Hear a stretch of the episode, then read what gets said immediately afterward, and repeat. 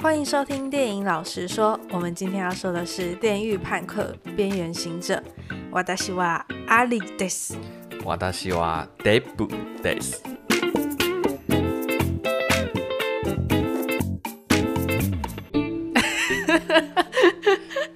这这是艾莉讲出来的梗，不要骂我，要骂骂他。哎，我说的很标准的，我还去查 Google 哎，我还做的那个 des，我一开始不知道要加。 会想这样讲的主要一个原因，是因为我们在听《电狱判客》里面的日文配音的时候，他们的那个 David，对，非常明显。Lucy，对对对，他们的那个日式英文口音真的是不输给我们台式英文口音。但我觉得蛮好听的啊，其实。对，就是有他们一种调调。我很喜欢听有口音的英文，反而直接听英文，我觉得就还好，就是没有味道。对，好，我们今天要来讲的是《电狱判客：边缘行者》，这是二零二二年九月中推出的影集。是，没错。对，然后这部影集一出没多久，我也去买了《电狱判客》的游戏来玩。其实一开始的时候，我们都不知道这是什么东西。嗯。然后我们后来才发现说，其实这部影集是出自一个呃游戏，叫做《电驭叛客二零七七》。那它的世界观就是延续这个游戏。嗯，对。我们自己以前就知道说，哦，大概 Cyberpunk 是什么样的概念。但是我们自己对于《电驭叛客》这种东西，或者是呃这次出来的动画，本身一开始啦。是没有太大的涉猎，没有很热忱的去追，但是没想到一陷进去就不得了了。对，而且是越挖越有料。对，一开始我觉得哦，不过就是一个人机结合的一个世界，嗯、但是我进到这个世界之后，就是我开始玩他游戏之后，嗯、哇。一发不可收拾。这礼拜只要 Deb 开口跟我讲话，就是说，哎、欸，你知道 Cyberpunk 怎么样？怎么样？对，因为他在推出来之前呢，有非常多的玩家非常期待这部作品，因为它是一个开放的世界观。大家很期待这个游戏的其中一个原因，就是你可以在这个世界里面做很多除了主要任务以外的事情。嗯，可能像是嫖妓，可能像是吃东西。可能像是呃打击犯罪，甚至改装你的身体，嗯、因为它跟我们的世界是完全不一样的一个世界观，就有点像一级玩家或者是前阵看那种脱稿玩家。对，就是你等于身处在一个不一样的世界里面，等于说它是你的一个虚拟实体，然后你在里面可以做着非常多的事情，嗯，然后自由度非常高，甚至比你在现实生活的自由度还高。嗯，我刚刚不是有提到。这游戏在推出的之前，非常多人期待嘛，就在推出之后有非常多的 bug，嗯，然后导致那时候很多的玩家，大量的玩家非常失望。他的 bug 扯到那种，可能一个 NPC 一个虚拟人物在你面前走，在跟你讲话，讲一讲，突然他下一秒就穿墙了，然后就突然就下一秒不见了，嗯，你知道吗？就是诸如此类的一些 bug，让呃当时第一时间买下这个游戏的玩家非常的不爽，就觉得说我们等了好几年，就为了是这个东西嘛？等一下，穿墙说不定是他的自由度之一啊！就是你我们在真实世界无法穿墙啊，但是在这个世界可以穿墙。但是你不总不能再跟我讲话讲一半的话，你自己穿墙了？因为很自由啊，就是我不想跟你讲话就不想跟你讲话。我想穿墙就穿墙，对，然后这是一个 Cyberpunk 世界的一种呃能力。哇，太高深了吧？真的太自由了吧？对，就是很多这样的事情。我们也有呃，也有我们的听众在跟我们反映说，他当初在玩这个游戏的时候，非常的不爽，因为非常多的 bug。对对，所以让他玩过一次主线全破完之后就不再玩。不过因为这次有这个《电锯叛客》的这个动画推出之后，游戏也做了一版更新，然后是一点六版。那这一点六版更新之后，我最近才买游戏去玩，就一玩的时候，可能很多以前的 bug 都没了。嗯，所以让我的游戏体验非常的好。啊，oh, 你就直接陷下去。对，就是整个是一个算是一个饮水思源，拜前人那些踩 bug 所赐，嗯，才有今天就是一个比较完整的游戏可以玩。我刚刚本来还想刁你这个成语用的太怪了吧，结果发现用的蛮有合理的啊，对，有点合理。对，然后我自从开始玩这个游戏，看我每天都在想这个东西。我现在想，因为它里面有非常非常多的自由度，像是你枪要怎么改造，嗯。然后你身体要怎么改造？嗯，或者是有什么任务要捡？然后哪些任务它的钱赚比较多？然后赚了很多钱，然后你还有很多名声，然后不同的任务、不同的名声、不同的能力，可以让你有不一样的对话、不一样的呃任务。嗯，然后或者说还有不同的职业。玩了这个游戏之后，就让我觉得，干这个世界好美好，而且重点是我每天都在发现一些我没有想到过的东西，像是玩的时候遇到一个 NPC，这个 NPC 两个人是长得一模一样的。嗯，我这个这个角色就问他说：“哎，你们是双胞胎还是怎么样嘛？”不是，我们不是双胞胎，我们是同一个人，我们是同个意识，等于说他是用晶片，然后复制了自己的意识到另外一个人身上，等于两个人是用同个脑袋去思考。哦，你。现在骑车回家，把那个游戏拿来，我们今天晚上就玩到天亮。对，有没有说引起你的兴趣？欸、就你自己一个人玩了一个礼拜，然后都不揪我哎、欸，哇！你这 我原本的想法是我玩完之后，他就丢给你，然后你突然换你玩。因为他这个游戏很长，我到现在还没玩完哎、欸，我玩很久，我大概。我看上面游戏时间，我大概玩了二十几个小时了吧，嗯，然后还没玩完，大概才破几趴。重点可能也是因为我一直想赚钱有关系啊，嗯，一直到处解各种奇怪的任务，或者是啊，这个游戏还有另外一个很让我喜欢的一个点，就是它有基努里维的客串。啊，我知道，我们有在发现时嘛？对，我们有在 IG 发现时，基努里维他在里面的角色是。呃，在二零二三年的一个 Cyberpunk，在当时呢，他因为非常不爽荒坂集团，那加上荒坂集团，我不想剧透太多，我就不讲很细。当时荒坂集团对他做了一些事情，然后让他呢非常不爽，最后他去荒坂集团放了炸药，想要把荒坂集团给炸掉。那是发，欸、那是发生在二零二三年的事情。等一下，嗯，你这样子会不会剧透到游戏？不会剧透到游戏，因为它那个算是蛮前期的东西，它不是主要剧情啊。对。然后呢，重点是什么？重点是呢，后面呢，我们在玩的这个角色，嗯，他就因为一场任务中得到了一个晶片，嗯，哦，接下来可能会剧透到游戏的内容，所以你如果想玩游戏但还没玩的朋友，你可以先跳过大概五到十分钟。好，那你不要跟我讲，不行，你跟观众讲，我出去。不行，这是你的责任。你自己在那边录完，我先去去外面走走。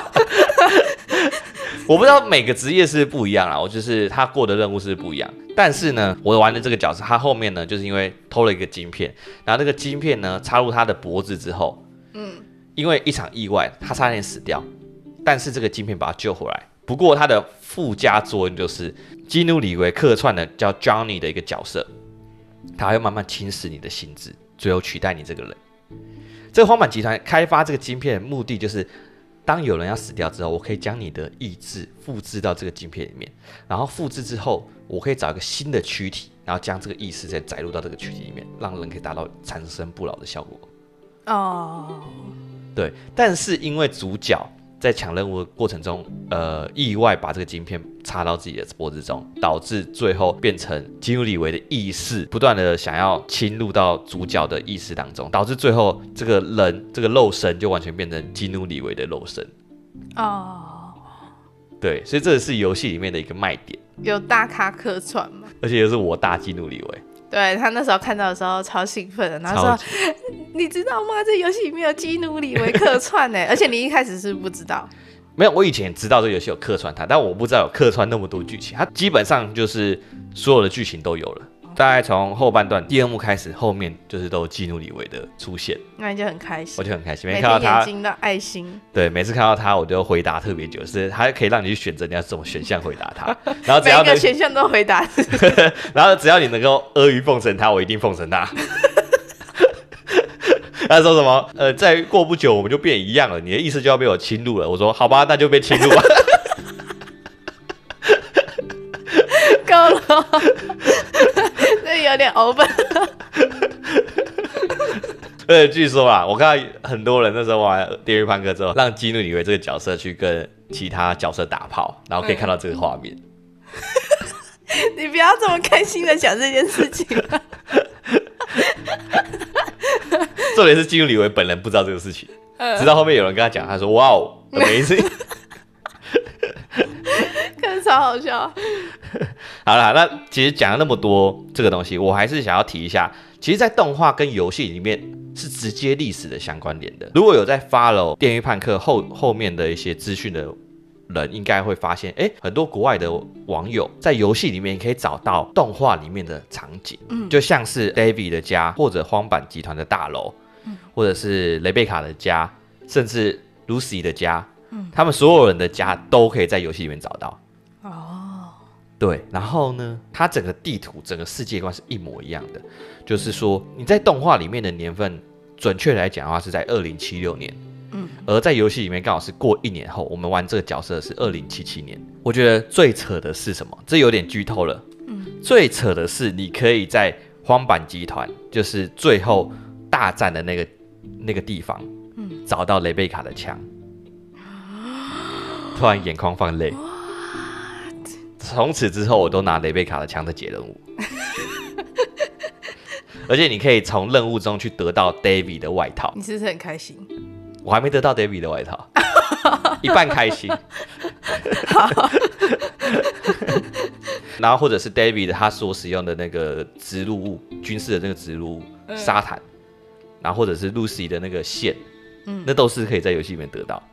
而且我们在动画里面有看到，那个 David 在交涉的案组，像是一个日本的和歌子，不知道你记不记得？或者是在酒吧里面有遇到一个人跟他打招呼，一个穿黄黄色衣服的女生跟他打招呼，甚至是碎骨亚当这个 BOSS，嗯，都是在游戏里面可以看到。啊，那这个动画其实还原的蛮原汁原味的。我最让我 shock，我觉得做的最厉害的点是这两个东西是完全有直接历史关系，而且不冲突，而且做的蛮好的。嗯，等于在同个世界观里面。你那时候不是还有跟我讲，有一杯什么鸡尾酒？对，我觉得这是最让我感动的点，就是如果大家有玩游戏的话，到那个莱森的酒店里面的时候，你可以跟那个服务员点酒，他这时候会给你菜单，然后里面有一杯酒，就是叫做 David 的酒。嗯，然后这个 David 他是全名啊，但我忘记全名是什么，就是跟动画那个 David 的全名是一模一样的。嗯，然后他说，你想要成为这里的调酒的话，你一定要成为 Cyberpunk 里面的传奇。但是有一句另外一个很讽刺的，其实，在第六集，在动画的第六集里面有讲到，年轻人魅音那时候他不是在跑步那个桥段嘛？第六集的时候，然后背景有一个收音机的声音，然后主持人就说到，想知道夜城的传奇人物都在哪里玩吗？如果你有玩游戏的玩家，你应该就能知道说，这个有酒吧的服务生有跟你讲过，最多传奇人物的地方呢，就是坟墓。嗯，就等于说你想要成为传奇人物，只有一个方法，就是最后死。哦，我以为墓地是一个真的地方。哦，不是，是那个坟墓的墓地。哦，所以就是在暗示他的死亡。呃，我觉得更具体来讲，这是一个非常悲壮的一个事情，就是。你成为传奇人物，你想要成为这杯调酒，嗯，你就是必须通过一死，而且必须死的有价值，哦，这就是属于在夜城的生活。所以我们在动画里面看到有一些角色，我们等一下真的会剧透。如果还没看动画的，你我觉得你可以先去看动画，看完再继续来听这一段，因为我里面待会会讲到很多专有名词，嗯，那这些专有名词你没看过动画，你可能会听不懂我在讲什么。对。对，所以你可以先去看动画。那我先在这边警告，我接下来要直接剧透，我不能再藏了。对，我有很多东西要讲。对对对，没错没错。好，所以你可以看到，像 David、man 他们追求的是什么？他们想要追求的是名声，想成为这里面的大人物。嗯。所以他们只能通过一个方式来完成。什么？我还要我讲那么明是不是？要我讲什么？要我讲那么明是不是？好好懂，不懂自懂。我觉得好玩的一点是，很多玩家在看完动画之后，就直接再回到游戏当中，在里面暴虐碎骨亚当。嗯，甚至有人直接拿那个塑胶屌去打死碎骨亚当。嗯，然后还拿社交点不断虐碎骨亚当，非常的不爽，想要帮 David 报个仇。而且也因为这个动画，到现在为止，据说啦，每天游戏的上线人数有一百万人。啊、哦，我有听说这个。对，刚我觉得非常扯，超级夸张。那我刚刚讲这些就是游戏跟动画的一些关联。那如果想要回味到底哪些动画的场景在游戏里面出现，你也可以去玩游戏。它网络上有很多国外的网友提供位置，嗯，对，所以你也可以去找找看。然后的确是可以进到像雷贝卡的家里面。嗯你可以直接看到一模一样的场景。如果有玩《电驭叛客》很厉害的玩家，也欢迎私讯我们，跟我们聊一下，拜托教我怎么玩，因为我现在还在钻研当中。我现在自己在每天在查心得，每天在查呃网络上的攻略，然后再看怎么玩好玩什么样。如果有很厉害的玩家，欢迎跟我一起讨论或者教我。你先把 PS 五给我拿来。那故事其实是发生在二零七六年的夜城。那我们的主角 David，他就是家里很穷，穷到缴不出房租，然后他妈妈每天必须辛苦的上班，只为了可以让 David 上夜城最好的高中，也就是荒坂高中。那他是希望他以后可以出人头地。但是呢，David 却非常讨厌荒坂高中，因为这个学校里面有非常多讨人厌的富二代。嗯、然后他想要休学去工作来分担家计，但他妈妈却不允许。直到 David 的妈妈呢，在一次抢劫这种车祸过世了。不是他妈抢劫，是刚好遇到抢劫。对，没错。那。就让 David 真的只能休学了。嗯，那走投无路的 David 就装上了妈妈不知道从哪里弄来的这个军事武器沙坦。嗯，结果没想到就引来了一群电狱叛客，打算把 David 安装在积水上面的沙滩挖出来。其实故事一开始就有非常多的资讯量，他一开始就直接让你陷入了这个世界里面，也没有跟你解释什么。啊，这个世界是怎么样的背景啊？然后中间从二零二二到二零七七，到底发生了什么事？对，没错，嗯、就来为各位解答这些专有名词。第一个就是他妈妈过世的时候，有出现一个小组，然后非常无情，觉得这是什么样的小组？在他妈妈跟 David 两个遇到车祸的那时候嘛，然后有个抢救团队出现，然后就说了一句：“呃，他们不是客户，所以就没有救他们，就走了。”对，这是夜城的一种文化。这种这个抢救团队叫做 Trauma Team，其实我觉得比较像是创伤团队，嗯、但是我觉得可能这样解释有很多人会不懂。那这个 Trauma Team 呢，在夜城里面呢，并不是人人都会救，嗯，并不是有像我们呃台湾那么好的治安，说哦有人受伤，旁边人打救护车，他就来救你，就送走，不是这样。在这个城市里面有个 Trauma Team 的团队，它主要呢是只负责救。有缴费给他们的人，有买他们服务的人，他主要呢会提供客户全天候的紧急服务，还有住院服务。所以这也是为什么我们看到 David 他在送他妈去医院之后，那个医院是那么简陋，因为那个不是 Trauma Team 的医院。通常呢，如果你有买这个服务的话，只要透过安装在客户体内，就安装在我们体内的软体，它就可以跟踪客户的状态。所以如果你是客户，只要你身体发生状况，只要有点恶化或者你发生车祸、发生意外的话，他们就会收到你的 GPS 信号，就立刻到达现场，把你拯救回去。嗯，但是呢，我刚刚所说的立刻是仅限于最高级的白金会员。你虽然是他的客户，但是他会根据你的客户等级而去区分他赶到的时间跟速度。啊、哦，我懂。对，假如你是比较低阶的，他可能就几个小时之后才到，也不保证会救活你。但如果你是白金等级的，大概几秒钟就到了。嗯。而因为我们的 David 兄是呃穷苦人民，所以他跟他妈妈没有买这项服务，所以 Trauma Team 到了现场之后，看到他们哦，确认他们不是客户之后，就大大方方的离开了。而且这是合法的吗？在夜城里面，并没有所谓的合法跟不合法，它算是一个不是由政府来控制的一个地方，而是由企业来控制的一个城市。所以，其实，在夜城之外，还有其他城市。有在游戏里面是可以到其他城市的吗？在游戏里面，主要也是在夜城里面。哦，那在游戏里面可以去月球吗？这我还不知道，我还没有玩到，哎、我不知道未来会不会有这个更新啊！好好好，还希望可以看到 Lucy 嘞。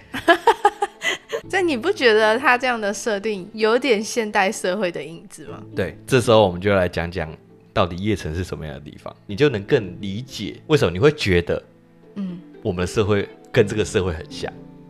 好，拿来你说。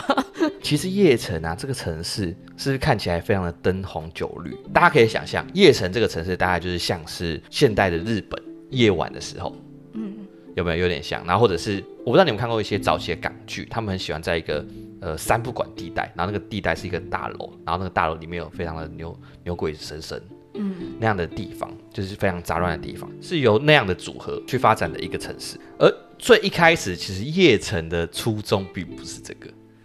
最一开始的创立叶城的这个人呢，叫做理查奈特。大家如果去查理查奈特，是查不到这个人的，因为他并不存在我们的世界。他是从一九八零年之后发生美苏冷战之后呢的世界，跟我们就属于平行世界了。叶城呢，他是在早期九零年代，当时呢，美国各地就是非常的动乱。嗯，那这个我刚刚提到的理查奈特呢，他想要建立一个没有罪犯的一个乌托邦城市，嗯，然后他想要让这个城市可以自给自足，完全不用依靠外在。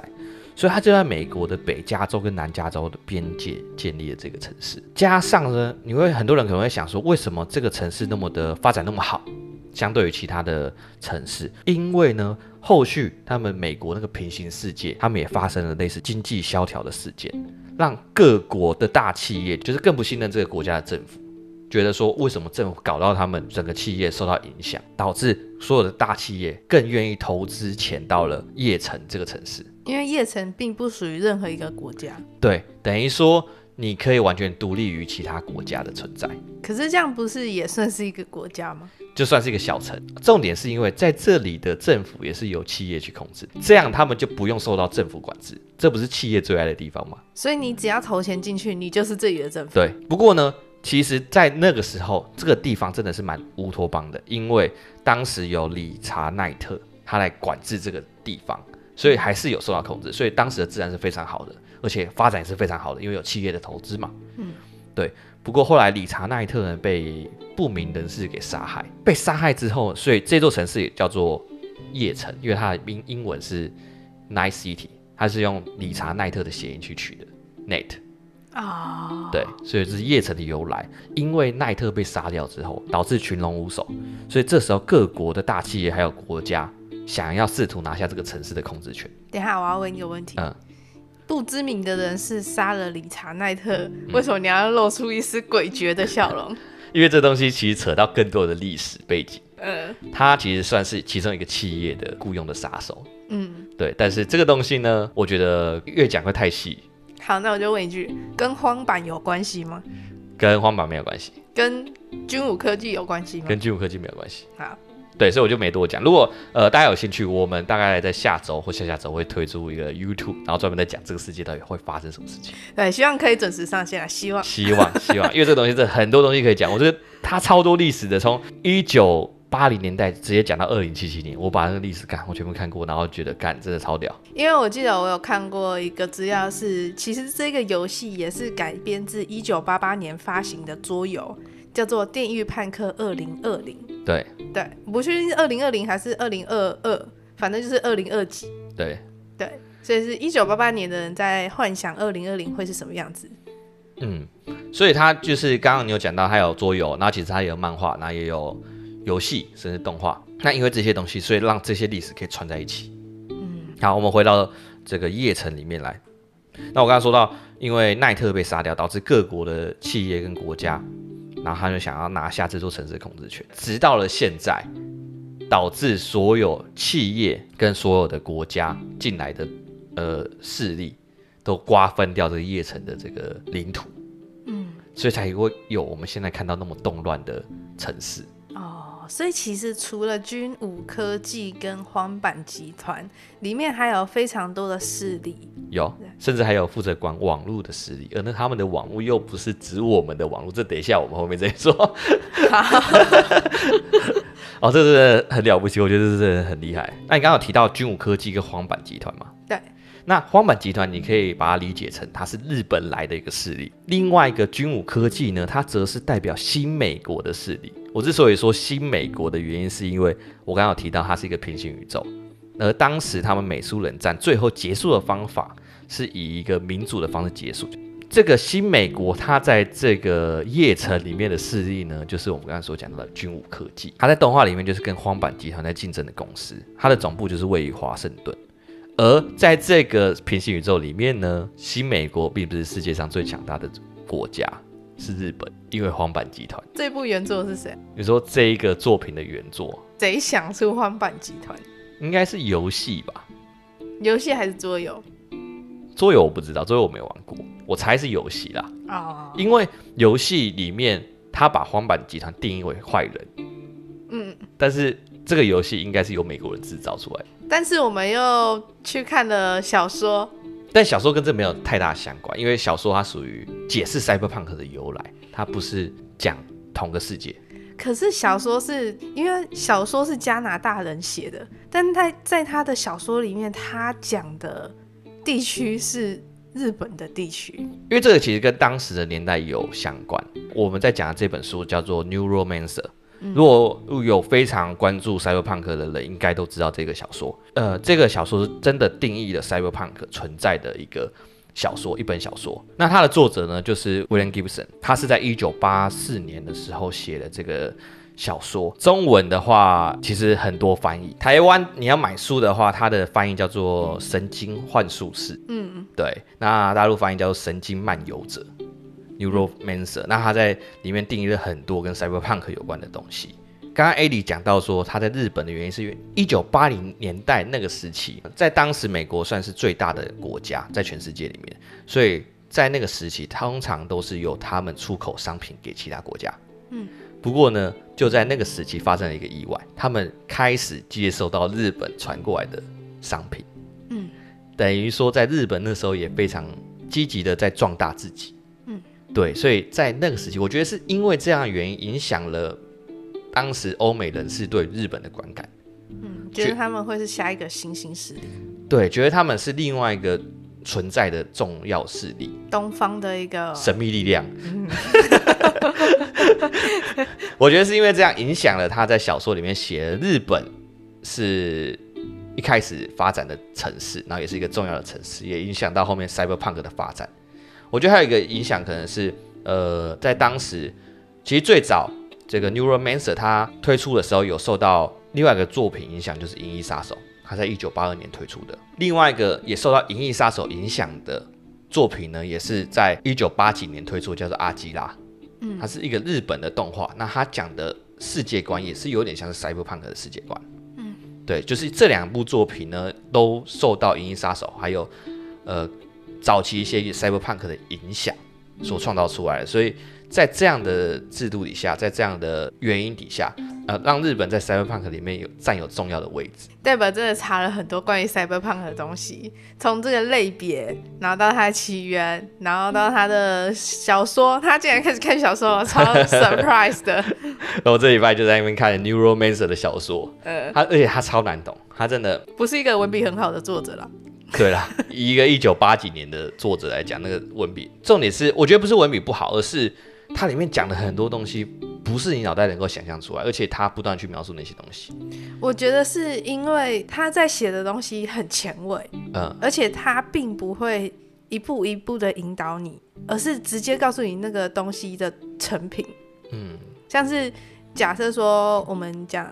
军事武器好了，他就直接描述军事武器，但他并不会告诉你说他所想的军事武器是什么样子，他不会告诉你说哦，它的历史是怎么来的，然后跟我们现代有什么样的关联。对，他可能不会很详细解释，他只会跟你讲说这个这把枪有什么功能，大概外形长得像什么。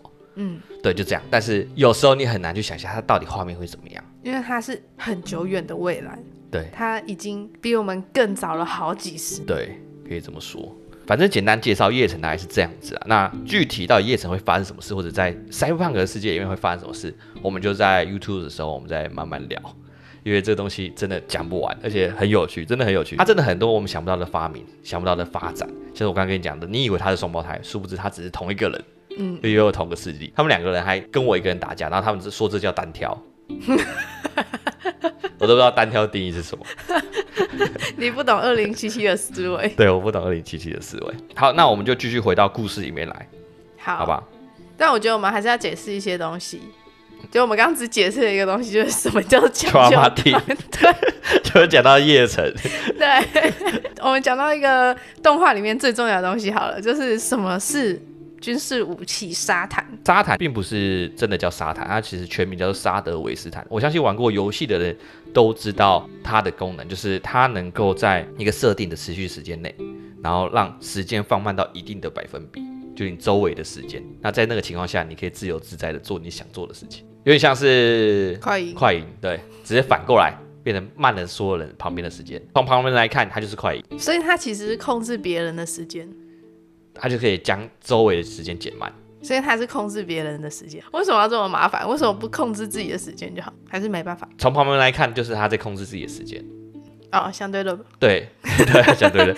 在游戏里面，如果你看到有拥有这样的装备的 NPC 或者敌人的时候，你看到他的时候，他是会速度变很快，然后突然晃上去，子弹打不到他。嗯，他其实，在动漫里面的画法，我一开始有点看不懂。你觉得变了好几个人是不是？所以他是会影分身吗？就后来他只是变快而已。对，他只是变快而已。所以在这个游戏里面，其实还有其他的军事武器，是吗？对，其实，在游戏里面，不只有让你速度变快，还要让你力量变大的，甚至是可以让你跳很高的啊，然后飞起来的啊，呃，让你手可以发火啊，发电啊。哦，但是最强的武器是什么？最强的武器，我觉得没有所谓最强的武器，要看你怎么去使用这些武器。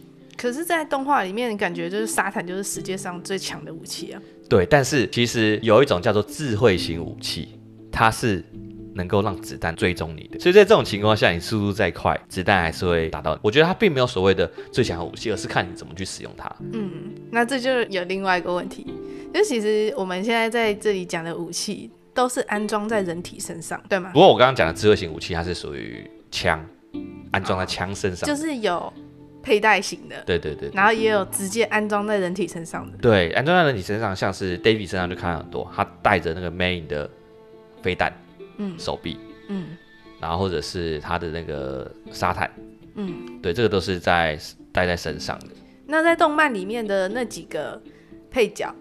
他们也都是有改造过的人类吗？每个人一定都有变身的原因，在于说他们在这个世界里，在这个 cyberpunk 的世界，在这个夜城里面的每一个人，他们是通过脑袋跟一个晶片的结合，叫做人机界面的结合呢，才可以让他们去通话、通电话，或者是让他们转账。这是我们在动画里面看到，瑞贝卡说：“哎，我要转账给你。”然后他眼睛突然发亮，然后钱就转过去了。对对，没错。因为其实一开始的时候，我第一集的时候还没有进入状况，嗯。然后我就想说，哈，什么意思？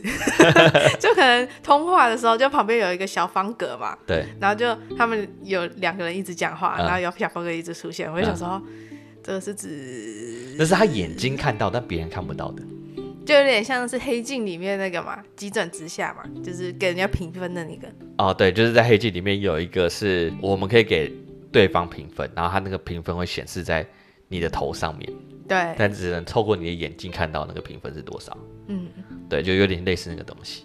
所以每个人他们其实都是有经过改造的，不然他没办法在这个世界生存。甚至呢，就连一些非常贫穷的老百姓一样都会进行改造。有时候对他们来说，改造这些机械比治疗他们自己身体的残缺还要更来的便宜。哦。就是已经泛滥到这么对，到这种地步了。那说到人机合一，其实我们就可以来提一下，就是 cyberpunk 这个东西。那我们这边说的 cyberpunk 不是指这个游戏，也不是指这个动画，而是这个类别。那如果用中文翻译的话，比较常听到的应该叫做赛博朋克。